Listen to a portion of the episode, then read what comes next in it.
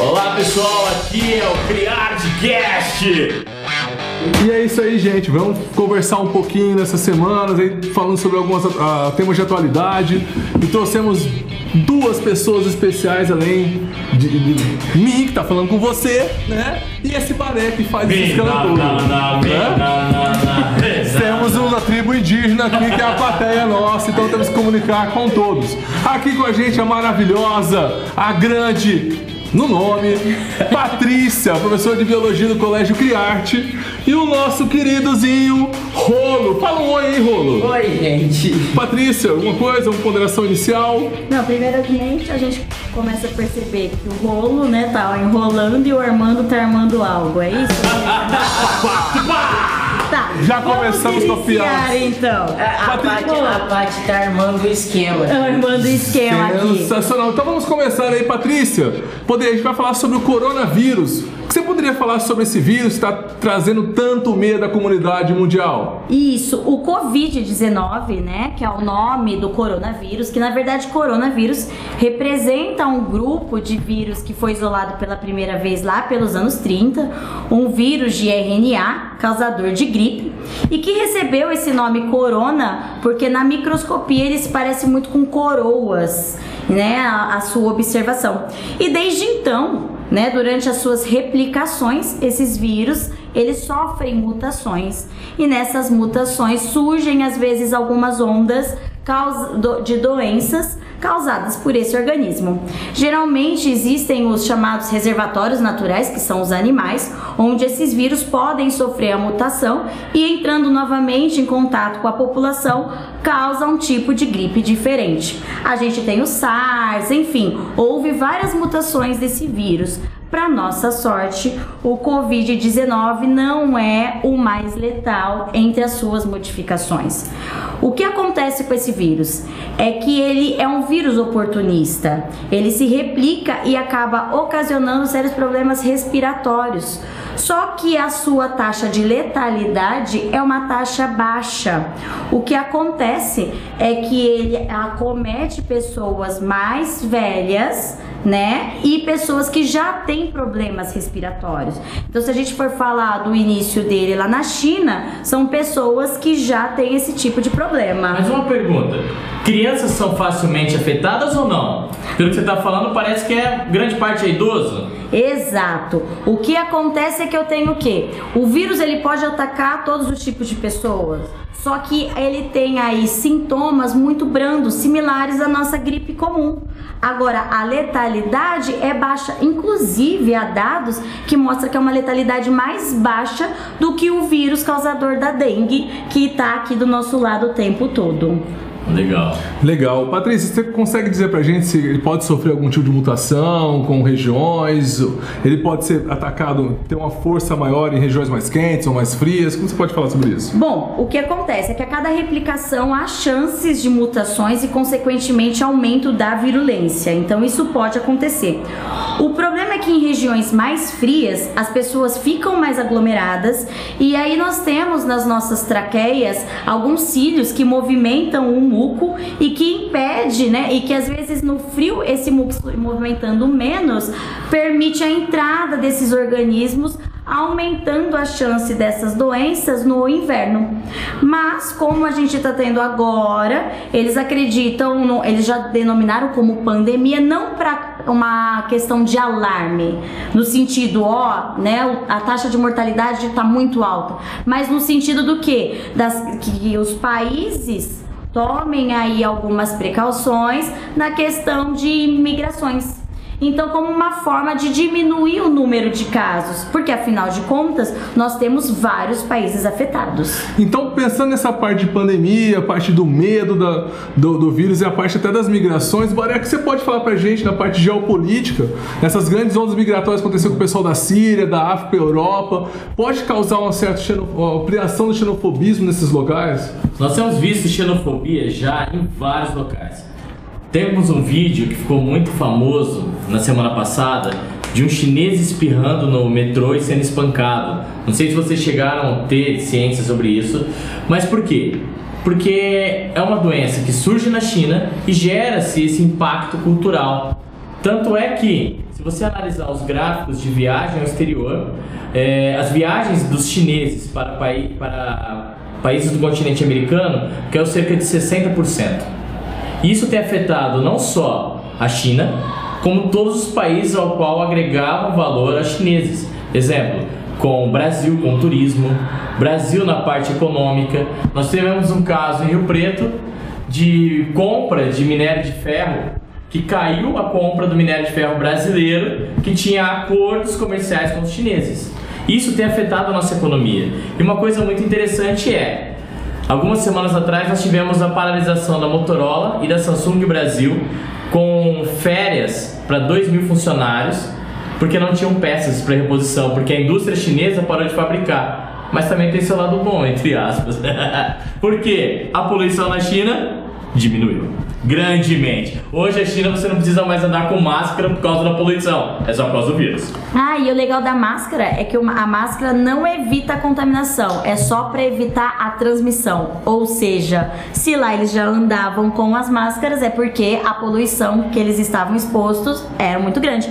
Isso é bom, diminui poluição, o vírus replica menos. Replica mesmo. Então vocês estão falando pra mim então que o vírus, mesmo com esse medo todo, tá trazendo aqui um certo benefício à natureza. Entre aspas. Uma regeneração, pode ser? Pensar nisso? Sim. Do demo- o tempo que demorar? Um tempo que demorar pode ser que haja uma regeneração e uma diminuição do aquecimento global.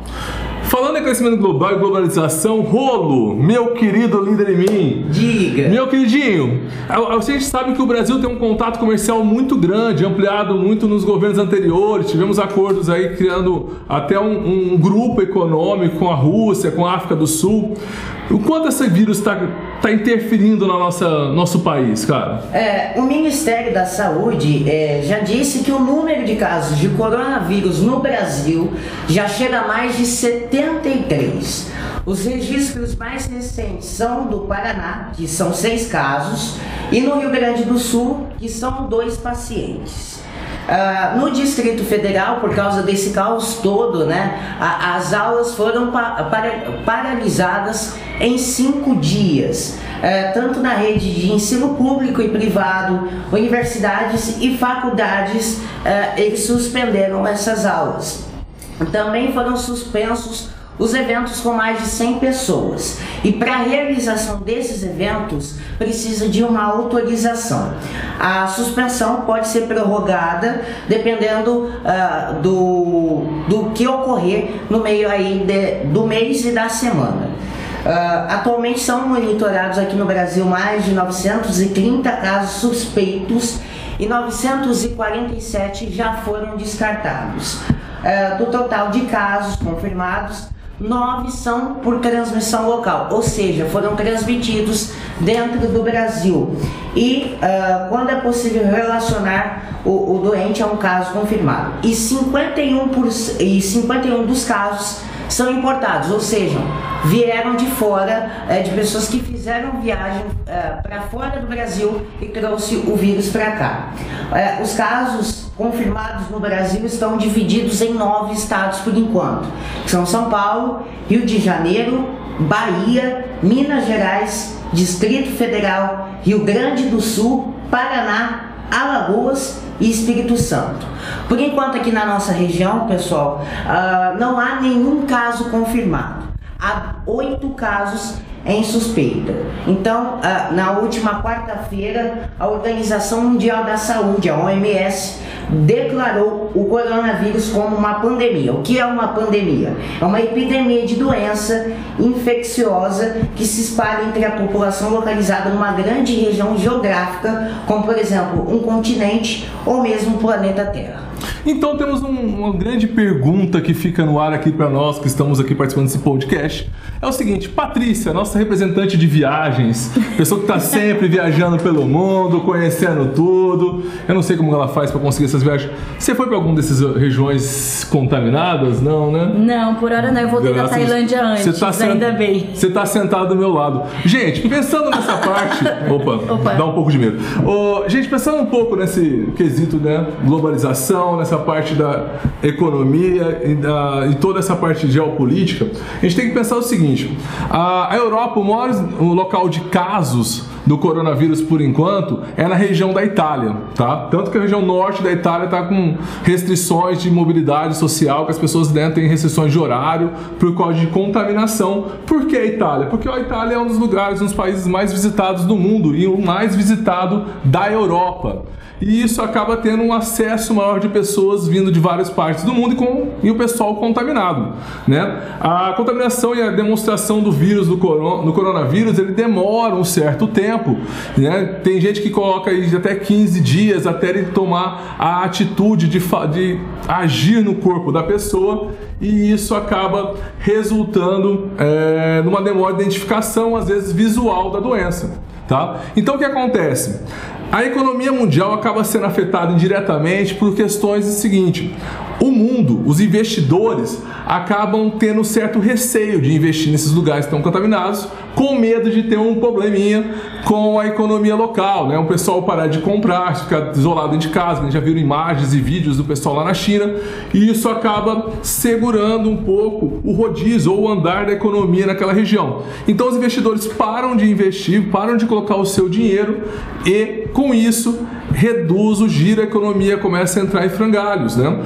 E aliando esse sistema, a gente está entrando numa crise econômica do petróleo, que vai ser um outro tema de nosso podcast mais para frente, que unindo esse medo do coronavírus e mais o problema da, da guerra do petróleo, a economia vai fragilizar e os países mais fracos vão decair principalmente países dependentes da China, como é o caso dos Estados Unidos, Brasil, França, Inglaterra, né? Tal, talvez isso ajude até o Brexit a sair lá na Inglaterra. E aí, Baré, como que a gente pode falar sobre também essa parte geopolítica dentro da Europa? Geopolítica econômica dentro da Europa. Nós estamos afetando toda a parte turística da Europa, toda a parte da produção. Por que produção? Porque grande parte das commodities compradas pela Europa sai da China. E conforme sai, está impossibilitando mais a compra desse material. Impossibilitando a compra, trava-se ou diminui a quantidade do crescimento econômico de todos os países europeus, gerando mais um problema. Lembrando que a Europa e a Austrália são os maiores compradores de commodities da, da China. Da China. Gera-se mais um problema. Qual o problema? Diminuição da produção, queda da bolsa de valores, caos financeiro mundial. Esperamos que isso acabe rapidamente, mas já saem algumas grandes farmacêuticas falando que já tem a vacina, porque isso é um grande fator. Mas também é uma forma de manipulação social, né, gente? Porque se tivesse esse, esse, remédio pronto, a economia vai começar a girar em cima deles, vão segurar, né? E vão começar a manipular a parte econômica para tentar ver quem paga mais chora menos. E aí, Patrícia, para a gente finalizar esse podcast maravilhoso com vários assuntos e informações no mesmo assunto que é o coronavírus, que dica você pode dar de prevenção à população, todo mundo está ouvindo esses maravilhosos que estão aí? Bom, primeiramente eu gostaria de afirmar sem pânico. Não há pânico, não há motivos para pânico. Temos aí dengue e HIV que mata muito mais.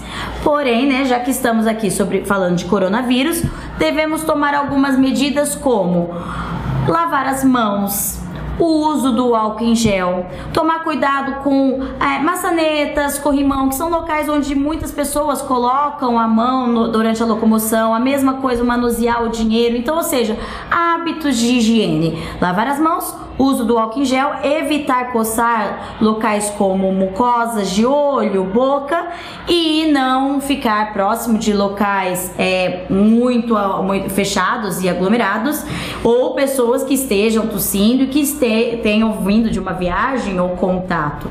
Então é mais isso mesmo. Toda vez, então, álcool em gel na bolsinha sempre para poder utilizá-lo antes, depois do uso de dinheiro, ah, depois de usar o banheiro, depois de abrir uma porta, como uma forma de estar tá sempre aí evitando ah, que o vírus continue se transmitindo. E é isso aí, galera. Tomem cuidado com esse vírus, utilizem o álcool gel, lavem é bem as mãos. Ficar atento contra as fake news. Isso aí, cuidado com fake news. Vamos pesquisar que não estamos lendo. Perfeito. Galerinha, se cuidem. Né? Toda semana vamos tentar colocar aí um podcast diferente para vocês, ajudando com atualidades, ajudando com várias informações. Espero que vocês tenham gostado gostado, adicione nosso podcast no, no- no seu canal de ouvir hum, o podcast, pode ser no Spotify, pode ser no site do colégio e sigam a gente. Muito obrigado a todos aqui e um grande beijos e não faça o cumprimento do Star Trek, tá? Por favor, cumprimente à distância. Obrigado, até mais. Esse é o nosso. Abraço! Tchau! CriArteCast!